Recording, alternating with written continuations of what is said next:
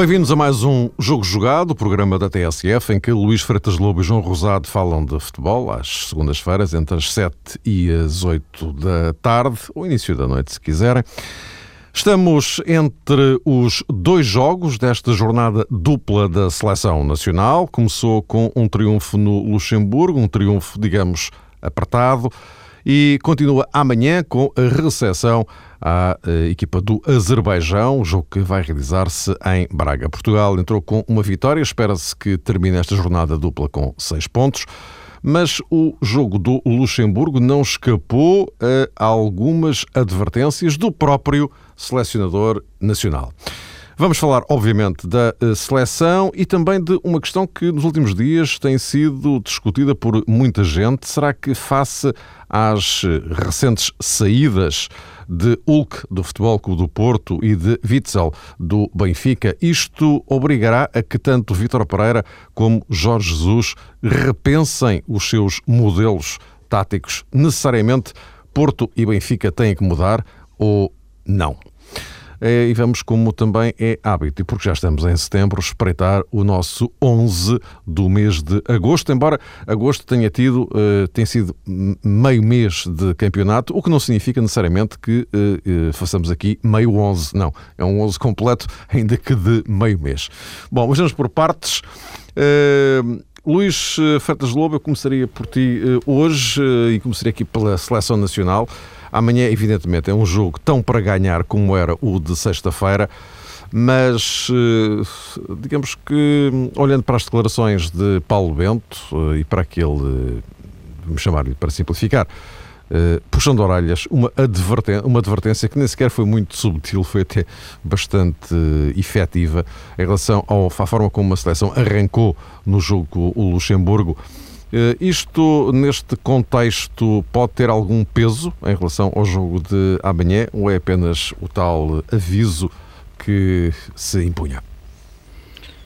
Sim, é difícil motivar os jogadores para, para este tipo de jogos. E antes, mais boa tarde a todos. É difícil motivar porque depois de disputar um campeonato da Europa, depois destes jogadores estarem a jogar em grandes equipas da Europa, sempre todas as semanas a top, é difícil depois motivar estes jogadores para jogos contra Luxemburgo e contra, contra o Azerbaijão. É muito, muito complicado. Uh, e é evidente que o trabalho do, do Paulo Bento, nesta altura, penso que será sobretudo esse. A equipa é basicamente a mesma que jogou o Campeonato Europa, a estrutura está, está montada. Eu penso que, que o plantel para estes dois anos não vai sofrer grandes alterações em termos estruturais. O plantel são, são aquele tal grupo de 20, 23 jogadores conta com os três guarda-redes que nós percebemos que vão fazer parte da, da campanha de, de, apuramento para o Mundial Europeu, os tais ciclos, dois em dois anos, em que se formam plantéis, e portanto não, não me parece que vá aparecer nada de, de, de novo. Eu penso que, que o Paulo Bento teve, teve, uma frase engraçada no fim do jogo com o Luxemburgo, que foi Portugal procura o sofrimento. Uh, é, quase sempre, de facto, os nossos inícios de campanhas de apuramento são sempre complicadas por razões completamente uh, diferentes, não tem nada a ver este início com o início da, da campanha para, para o último Campeonato da Europa, em que, que sabíamos que começamos sem selecionador, ou pelo menos com o selecionador escondido no, no banco, com a Federação a querer correr com ele, portanto conseguimos esse, essa, essa proeza na nossa organização, mas agora a Federação está de facto organizada de outra forma. Uh, penso que, aliás, a semana passada, para além do resultado com o Luxemburgo, a maior vitória foi foi ver o, finalmente o Presidente da Federação, junto com a sua estrutura, inaugurar uh, o projeto de construção da, da, cidade do futebol no Val de Jamor, onde vai permitir que as seleções tenham, tenham locais para trabalhar e treinar de, com condições. E penso que, de facto, isso é que é uma grande notícia para as nossas seleções. É por isso que eu me bato muito e falo muito ao longo dos meses, ao longo dos anos, na questão das estruturas, de reformular todas as bases do edifício das seleções. Eu, quando falo nisso, falo também nestas situações, ou falo sobretudo em tudo isto, neste edifício. Uh, não falo na questão de ganhar torneios ou campeonatos sub-17. Uh, falo, isso será uma consequência depois, mas falo sobretudo em criar o edifício das seleções, onde está, como é evidente, todos estes campos de treino, estas condições para trabalhar. E essa cidade do futebol que, que, que o Presidente Fernando, Fernando Gomes apresentou, e no Jamor, que eu penso que é, que é interessante fazer lá, e potenciar as seleções para jogarem nesse, nesse espaço, penso que foi a melhor notícia que eu tive a semana passada em termos de seleção. A vitória contra o Luxemburgo foi, foi sofrida, Portugal entrou claramente com os motores baixos, não, não acelerou, foi uma equipa que, que, incorporou o estado de espírito do, do Cristiano Ronaldo, e, portanto ficou triste. Foram 11 jogadores tristes uh, e vamos ver se, se amanhã encontramos pelo menos 11 jogadores, não, não, não os espero encontrar muito contentes, mas pelo menos com um estado de espírito mais, mais solto, já sem correr atrás do sofrimento, mas mais, mais, mais acordados desde o início, para ter uma equipa perfeitamente acessível, que tem avançados rápidos, como disse o Paulo Bento, mas nem por serem rápidos são, são, são muito perigosos. Penso que Portugal ganhará o jogo com mais ou menor dificuldade, a nossa estrutura está montada e a partir daí construirmos com, com mais calma o edifício da seleção nas bases que eu referi. Uh, João, já agora, mais uma contribuiçãozinha para a vossa reflexão. É que não, é muito comum um selecionador eh, nacional, aliás, um treinador de maneira geral, no fim do jogo que acaba de ganhar, dizer: Pois é que uns problemas culturais, é que nós somos assim um bocadinho e tal, e coisa, temos que acabar com isto uma vez por todas, isto é complicado, demora tempo e tal não é muito vulgar assistirmos a um, a um discurso deste. Que está certo, é verdade. O que ele diz é verdade. Não a é muito vulgar. Mário, para isso, na minha perspectiva, tem um pouco a ver com a defesa do próprio grupo, por eh, paradoxal que pareça. Ou seja, Paulo Bento uh, tocou uh, numa ferida que foi aberta, digamos assim, por aqueles minutos diante do Luxemburgo, não deixou de fazer o reconhecimento público de Portugal não entrou como deveria ter entrado nessa partida. E, sobretudo, ele quis enquadrar as coisas porque o próprio selecionador já tinha feito o alerta para que os jogadores tivessem a consciência que desta vez, começando, digamos que a fase de qualificação fora, para todos os efeitos fora, apesar, enfim, de Portugal, cada vez que atua no Luxemburgo, ter uh, três terços da bancada a seu favor, mas nestas circunstâncias e olhando para o passado, eu acho que o selecionador basicamente pretendeu uh, dizer uh, ao grupo de trabalho que não iria mostrar-se nunca concordante com uma atitude mais desconcentrada. E isso acabou por acontecer. No final do jogo, um pouco provavelmente ainda é quente ou confrontado com aquelas observações que toda a gente tirou, Paulo Bento lembrou-se de dizer isso, porque de uma assentada ele fazia também essa autocrítica, digamos assim, ao balneário, ao comportamento dos jogadores, mas não deixava de dar essa explicação mais genérica, como que dizendo que Portugal, ao longo dos tempos, ao longo da história, foi sempre assim, quando uma seleção de futebol era confrontada uh, com um cenário uh, teoricamente mais fácil, o jogador português tinha e ainda tem muita dificuldade para se comportar a 100%.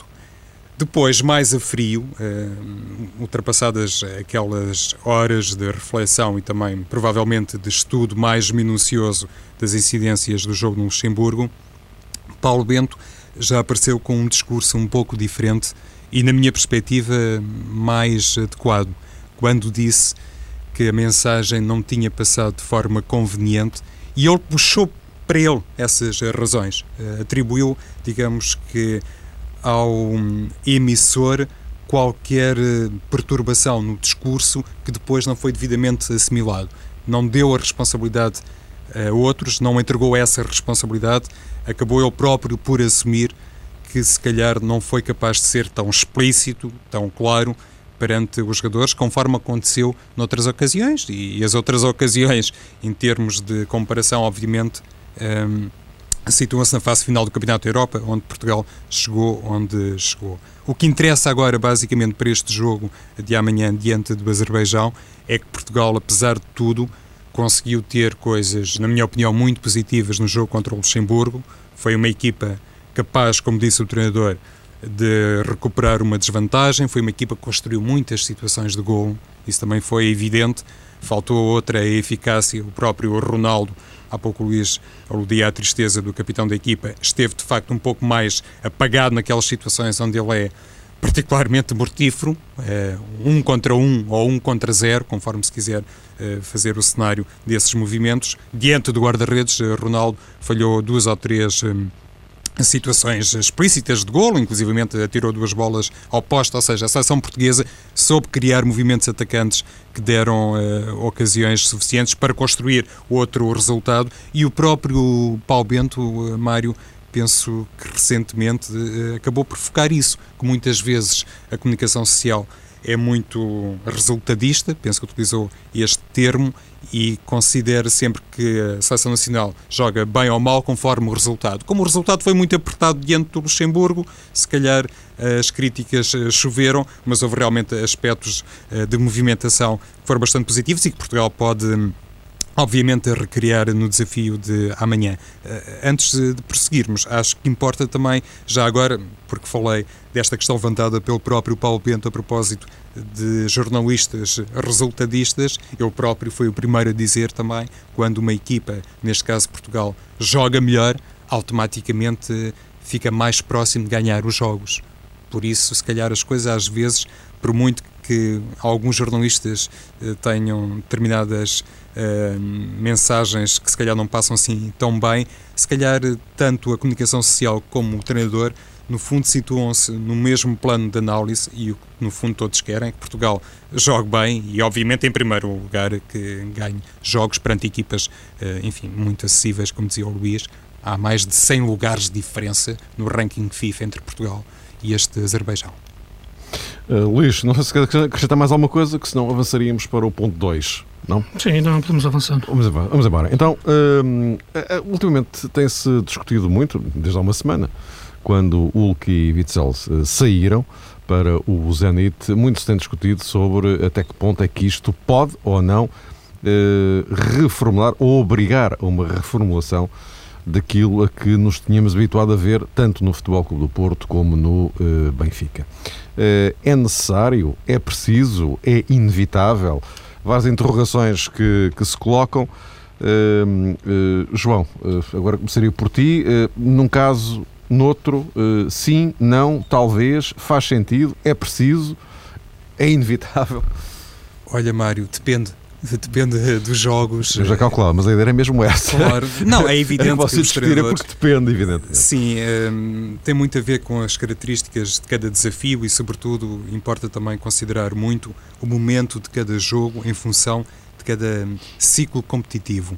E olha, nem de propósito, isto muitas vezes entronca no, no vírus FIFA, não é? Nos jogadores que estão ao serviço das seleções nacionais e depois, por causa disto ou por causa daquilo, chegam em condições um pouco mais deficientes aos clubes e isso automaticamente obriga os treinadores a pensar num plano diferente para jogar e, com, e, isso muitas vezes também tem a ver com a circunstância do jogo ser fora ou em casa. Eh, vamos por partes para, enfim, eu fazer aqui uma tentativa para ser um pouco mais eh, explícito.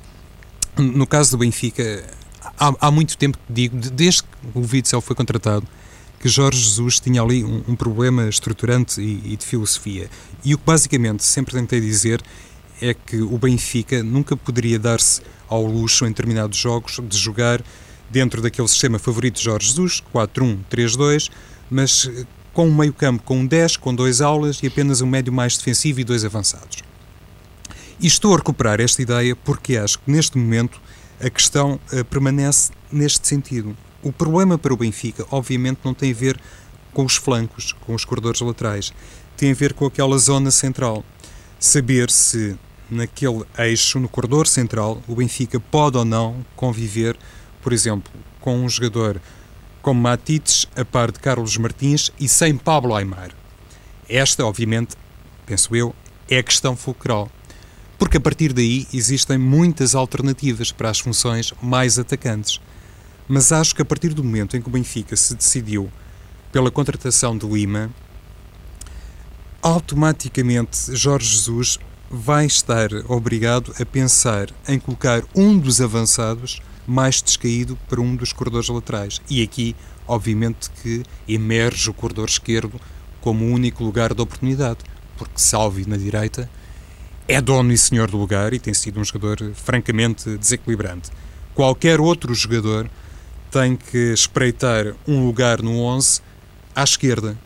E é aqui, e julgo que toda a gente faz essa análise, que podemos situar os nomes de Rodrigo e, num segundo caso, o próprio Lima, que até no Sporting Braga muitas vezes jogou dentro do 4-3-3, lá está um sistema diferente, mas em 4-3-3 jogou mais encostado à esquerda. Basicamente, para sublinhar este aspecto. Na zona central, eu não estou a ver francamente, mas repito, depende do cariz dos desafios. Uma coisa é jogar em casa enfim, com uma equipa do Campeonato Português, outra coisa é jogar na Liga dos Campeões, mas assim nos jogos mais complicados não estou a ver o Benfica com um jogador na posição 6, depois eh, Pablo Aymar, à frente dele dois avançados e dois flanqueadores. Acho que isso é extraordinariamente arriscado e por isso insisto nesta questão, uh, Mário Luís. Penso que um dos, um dos avançados, ou Rodrigo ou Lima, um deles necessariamente tem que ir uh, para a esquerda. Luís. Sim, sim, isso é verdade. E? e? o que me parece é que, que o grande problema não é a questão dos avançados, isto é. Eu admito que, que seja essa a solução. O Rodrigo já jogou várias vezes num, num flanco ou a partir de um flanco, e a vontade e a tentação de, claro, colocar Lima a jogar pode, pode levar a esse tipo de, de, de, solução. Agora, o problema não, não é aí. O problema, de facto, tem a ver com, com a questão do, do corredor central do meio campo, com, com, com os equilíbrios que, que a equipa perdeu. E, portanto, não tenho dúvidas que Jorge Jesus vai, vai tentar aqui qualquer, qualquer adaptação. Uh, vamos ver qual é que vai ser para ocupar o corredor central, se, se, vai ser Bruno César, por onde é que ele vai, vai, vai mexer. Temos Matites para jogar na posição 6, para aprender a jogar nesse lugar como Jesus quer, em termos de dar o mesmo equilíbrio que, que Ravi dava. Mas depois, as questões Carlos Martins e Aymar eh, são questões que têm a mesma dúvida em cima, que é a questão física. Serão as soluções naturais, Carlos Martins, Aymar ou Aymar, Carlos Martins, porque eu acho que Aymar pode jogar a partir de trás também. Sobretudo todos os grandes jogadores nesta faixa etária recuaram sempre no terreno e fisicamente é menos desgastante se não for obrigado a transportar tanto bola e à frente estiver um jogador já mais fixo, de segunda linha, como Carlos Martins. Mas a verdade é que são dois jogadores que fisicamente, eh, por arames, isto é, têm sempre problemas. E no último jogo, Carlos Martins esteve agarrado a uma coxa e o Emar sabemos que joga 60 minutos, tenda no máximo, pelo menos é, é isso que acontece na maior parte dos jogos. Portanto, aqui é que é o grande problema da, da equipa. E mesmo o tal sistema de 4-1-3-2 que, que foi o sistema com que o Benfica foi campeão, só era possível porque num dos elementos do tal 3 estava um jogador equilibrador como Ramírez. Eh, e esse jogador já não existe atualmente no, no plantel do Benfica. Não há nenhum, nenhum dos alas que o Benfica tem pode ser um equilibrador e quando a equipa perde a bola para equilibrar a equipa em termos de recuperação defensiva.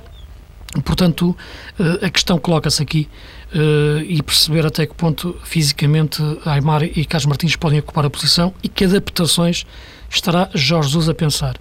Não acredito muito na questão de, de ele ir buscar diretamente um miúdo da equipa B, embora já o disse várias vezes que reconheço grande categoria, pelo menos potencial, uh, ao André Gomes, mas neste momento seria metê-lo numa, numa situação muito difícil que poderia queimar etapas de crescimento naturais e comprometer a tal evolução natural do, do jogador em situações mais mais benéficas para, para o seu talento. Uh, e toda esta questão dos equilíbrios que, das faixas que estou a referir também batem noutro problema mais atrás, a questão dos laterais serem muito ofensivos. O Benfica adaptou um extremo esquerdo a lateral esquerdo e, e está a ensiná-lo a jogar nessa posição, o próprio Jesus o reconhece, é o caso do Melgarejo, e na direita o Maxi Pereira é um jogador que não o pode agarrar com uma corda atrás, porque de facto é um jogador que quando ataca e, e vale sobretudo por aquilo que dá à equipa em termos de desequilíbrios que provoca atacar. Portanto, neste momento o Benfica procura novamente como um equilibrador. Como é que vai novamente equilibrar a equipa? Uh, e nesta situação, eu penso que a questão Matites é pacífica, mas depois uh, a questão Cas Martins, Aymar, Bruno César, uh, Gaetan, jogadores que, que têm que manejar no, no, no, no corredor central para, para equilibrar. Eu penso, outra questão, não sei isto, mas eu, eu, admito que o Benfica, quando contratou Lima, ainda admitisse ter Cardoso no, no mercado. Uh, e, e falhou a hipótese de Cardoso no mercado, porque de outra maneira não faz muito sentido, sinceramente, a contratação de Lima. Uh, porque o Benfica tem muitas soluções para, para, para jogar na, na frente de ataque uh, e a questão Lima tira do, do 11 Uh, nem é tanto o Rodrigo, na minha opinião, mais o Cardoso, porque não vejo, sinceramente, uma, uma dupla Lima-Cardoso a funcionar em termos naturais, porque o, eu acho que o Lima joga melhor com um outro avançado móvel ao lado do que um avançado fixo que, quando ele quer chegar à frente, no lugar para rematar, já lá está o tal número 9 de, de raiz como, como o Cardoso. Uh, para terminar, a última coisa, e já referi a semana passada, intriga-me o facto do Benfica ter desinteressado completamente pela qualidade do, do Saviola, que acho que era o segundo avançado ideal para a forma de jogar do, do Benfica, mas eh, vamos ver, o jogo com o Celtic será de intensidade máxima para a equipa e perceber como é que Jorge Jesus ocupa o corredor central. Carlos Martins Aymar será o mais natural, mas eu acho que pode andar por ali a hipótese Bruno César na cabeça de Jorge Jesus. Uhum. Uh, e já agora, uh, até porque enfim, temos que gerir o tempo, uh, juntaria aqui o Futebol Clube do Porto 4-3-3, é para manter, não é? Eu penso que de início será a opção natural do, do, do Vitor Pereira. Procurar a entrada do, do Ames com uh, do Varela e manter o Jackson Martínez como, como ponta de lança. Uh, agora aquilo me parece é que, que o Rames quer, quer jogar noutros sítios, quer jogar num corredor central e, portanto, a partir daí parece-me que, que, tornar o 4-3-3 num dogma deixa de fazer sentido. Até para conciliar Moutinho, Lúcio, Rames com Fernando atrás, eu penso que o Porto pode evoluir para o tipo de sistemas que privilegia dois avançados móveis, ou pelo menos um segundo avançado como, como, como o Rames, colocado na, na, na posição 10 ou 9,5 quase, junto do Jackson. Tenho dúvidas que o Atsu possa aguentar a pressão neste momento que lhe estão a querer, a querer pôr em cima de jogar na casa do Hulk. Uh, o Porto agora vai começar a jogar com, vai começar a jogar com, com jogadores normais, portanto, deixou de ter um jogador que, que, que leva a equipa de um momento para outro, para, outra, para, outra, para outro planeta, que era o Hulk. E, portanto, taticamente vai ter que jogar num sistema mais, mais terreno e, portanto, será difícil de início essa, essa reestruturação. Tenho muita curiosidade em perceber o que é que pode ser Danilo neste Porto. Acho que o Danilo não pode ser lateral direito, só lateral direito na equipa do Porto neste momento. Uh, Vitor Pereira tem que potenciar mais a categoria do jogador para outro tipo de terrenos uh, mais adiantados e a partir daí reconstruir a equipa noutra, noutras bases táticas. A equipa continua a ter poucos médios, por isso eu falo da importância do Danilo, Lúcio, Moutinho e Fernando. Depois há Defur, mas sabe-se quando Defur entra, a rotação do, do meio campo baixa. Há Castro, mas é um jogador que até corre mais, não tem disciplina, na minha opinião, do ponto de vista de, de, de, do esforço físico, e por isso eu acho que Danilo pode ser fundamental para, para o meio campo do Porto. Uh, vamos ver se é por aí que Vitor Pereira mexe na equipa. Uhum. Vitor Pereira, já agora, só para terminar, que teve uma boa intenção esta semana, foi dizer que se ninguém falar, falava ele no encontro da UEFA com os treinadores sobre o mercado fechar só a 31 de agosto. Não teve hipótese de abrir a boca uh, sobre o assunto. Portanto, percebe-se que a UEFA não quer que se fale sobre isto. Isto é para ficar assim, interessa a todos, menos ao futebol. João. Ainda por falar em, em, adaptações, eh, estas coisas do mercado, lá está, também permite depois eh, a qualquer um de nós eh, especular um bocadinho. É só para regressar ao Benfica para dizer uma coisa muito rapidamente. Há um jogador no plantel que tem sido utilizado em diferentes lugares e agora até já está cogitado, digamos assim, para fazer de Maxi Pereira, que é o Miguel Vitor, que eu não sei até que ponto é que ele não poderia ser uh, enfim, experimentado, digamos assim, na posição 6. E aqui não se trata de, enfim, de fazer um exercício temerário, a inventar um nome. Mas o Sporting, por exemplo, com Daniel Carriço, até se tem dado relativamente bem com essa transformação. E Miguel Vítor, olhando bem, para o seu perfil, se calhar não é assim tão distante de Daniel Carriço. Não estamos a falar daquele central super imponente do ponto de vista físico, fortíssimo no, futebol aéreo. Tem outras características que eventualmente poderiam, na minha ótica, até uh, sugerir, digamos assim, a Jorge Jesus uh, um teste na posição 6. Uh, eh, passando para o Futebol do Porto e, e pegando as palavras de Luís Freitas Lobo a propósito de Danilo, eu acho que o Porto tem realmente essa vantagem que resulta do facto de ser um jogador, este internacional brasileiro, extraordinariamente competente em diferentes zonas e que pode permitir muitas vezes ao Futebol do Porto, um bocadinho a exemplo do que acontece no lado esquerdo com Alexandro, fazer o tal eh, apelo à movimentação ofensiva dos laterais, à semelhança de resto com aquilo que se passa no Sport Lisboa Benfica. Mas esta questão em torno da tal profundidade que pode emprestar Danilo, e penso que o Luís também queria eh, fazer uma abordagem eh, nesse âmbito, permite depois, eh, Luís, na minha opinião, que Rames Rodrigues, um, ehm, situando-se originalmente, digamos que num 4-3-3, sendo utilizado num 4-3-3 num dos corredores laterais, possa, no decorrer dos jogos, e isso é frequente porque o futebol é dinâmica, como, como sei dizer-se, possa nos, nos jogos ter realmente funções no corredor central porque Danilo, pelo lado direito, é realmente um jogador que se pode assumir quase como um extremo. E nessa perspectiva, o Futebol do Porto, apesar de ter uma grande escassez, digamos assim, de médios, tem um jogador como Fernando que pode funcionar uh, facilmente e também com grande qualidade como um terceiro defesa central a par, vamos dizer assim, de Maicon e de Otamendi, porque têm sido os eleitos eh, de Vítor Pereira. E então o Futebol do Porto, eh, com jogadores com estas características e com esta polivalência, pode de facto usar de preferência o 4-3-3, mas uh, ser facilmente mutável para um sistema diferente, um 3-4-3 ou um 3-5-2, porque Rames gosta e funciona muito bem no corredor central e pelos corredores laterais. O Futebol do Porto tem sempre largura e profundidade porque tem Danilo e tem Alexandre. A, a grande questão, no fundo, é, se calhar genérica, que serve pano de fundo a Benfica Futebol do Porto, tem também a ver com aquilo que vai acontecer no mercado eh, de janeiro. E na semana passada aflorámos um bocadinho esta questão, porque não sei até que ponto o Benfica não vai realmente precisar de contratar mais médios, tal qual se passa com o Futebol do Porto.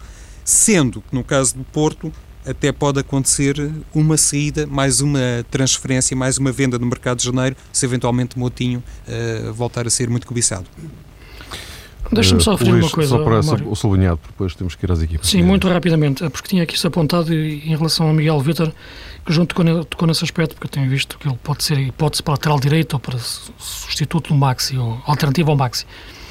Olhando as características do, do, do Ravi Garcia, que é essencialmente um número 6 que nós imaginamos muitas vezes a poder jogar a defesa central, e já o fez, não o imaginámos a jogar a número 8, que, que não o fez. Seria lógico a tentativa de adaptação, de facto, do Jorge Jesus para essa posição de um 6, uh, eh, um central, puxar um central para número 6 e, e dar a Matic o lugar que é dele, que é o de número 8, que é mais 8 até do que 6, um segundo pivô. Só que olho para os centrais do Benfica, olhando para Luizão, e atenção ao castigo que Luizão pode ter que pode afastá-lo da equipa, Garay, Jardel e Miguel Vítor. Encontrar Miguel Vítor para essa posição eh, pode ser, mas eu acho que é, que é forçado porque não, vejo, não vejo o jogador com muita disciplina posicional para essa, para essa posição. Garay seria o jogador mais inteligente para fazer, para fazer uma adaptação, mas tiravas o jogador da sua posição de central, sobretudo tendo em conta a questão do castigo de, de, de Luizão.